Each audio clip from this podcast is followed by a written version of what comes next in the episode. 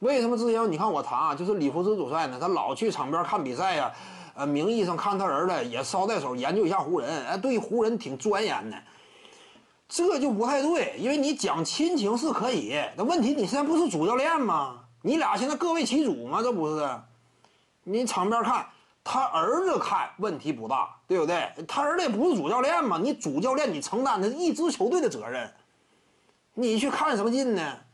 你这跟你有什么关系呢？接接下来果然没有关系了吗？现在来看，你这么一去看呢，他肯定会外界引起这样一种舆论，外界是会给予解读的。啊，里弗斯主帅看来他已经在思考下一轮了。这话传到球员耳朵里，他也会合计，他起码就感觉啊，看来主教练心里也有底，我们赢定了，对不对？尤其现在大好形势呀，对面。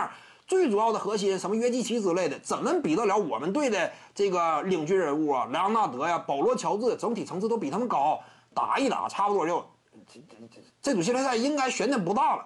这种心态一旦说滋生的话，为什么差不多接连三场比赛啊？快船队之前都是领先分数幅度不小，后来都秃噜回去了。你这个就不能仅仅用队内不和谐去解释，对不对？还有可能因为什么呀？掉以轻心了，你原本的就放松，主帅都见天研究湖人，整支球队呢，现在怎么讲，也开始不尊重对手了。一看上半场打的这么顺，下半场看来你又没戏了啊，赶紧做下一轮准备吧。结果一一场接一场输了，到第三场你再想提起这种士气啊，对方已经摁不住了，对不对？因为单场比赛的话，对方手感爆炸，你这块手感在点儿背，怎么投怎么没有。越打越慌，那这个就捂不住了。你说里弗斯有没有责任呢？你看什么儿子呢？你可以在自自己宾馆里看电视啊，对不对？关心儿子，非得去现场啊，引起外界的舆论争议呀。你这么一来，他对球队不利吗？而且掘金队这块咬着后槽牙嘛，你什么意思？对不对？你现在已经不重视我了，那你这不是一种严重的刺激吗？而且里弗斯呢，他这个过往履历啊，因为自己儿子，他整出来不少这个幺蛾子呢嘛。你看没看到小里弗斯啊？他也就是在快船队那会儿是什么情况？当时最早应该在鹈鹕吧？是不是在鹈鹕啊？还是在国王？鹈鹕好像是最早个鹈鹕嘛，应该小里弗斯啊。人家都不续约他了，连续几年没打出来，高顺位新人，他好像是首轮第七顺位，跟斯顿库里一样。当年也是挺有天赋，但结果到 NBA 赛场之上真是不行。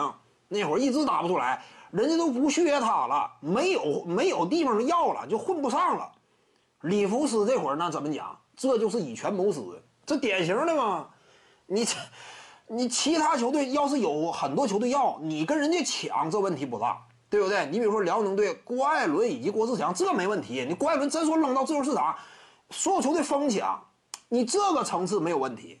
那问题他都没有人要了，你把他签来吧，这就有问题。更何况签来之后呢，哎，结果面临续约，给他一份三千五百万大合同，三年三千五百万。小里弗斯啊，整个职业生涯打到现在，他只签过一份大合同，也就是老里弗斯给的，其余年份签的全都是底薪。你 包括新秀合同期内，他这个薪水也就是两三百万。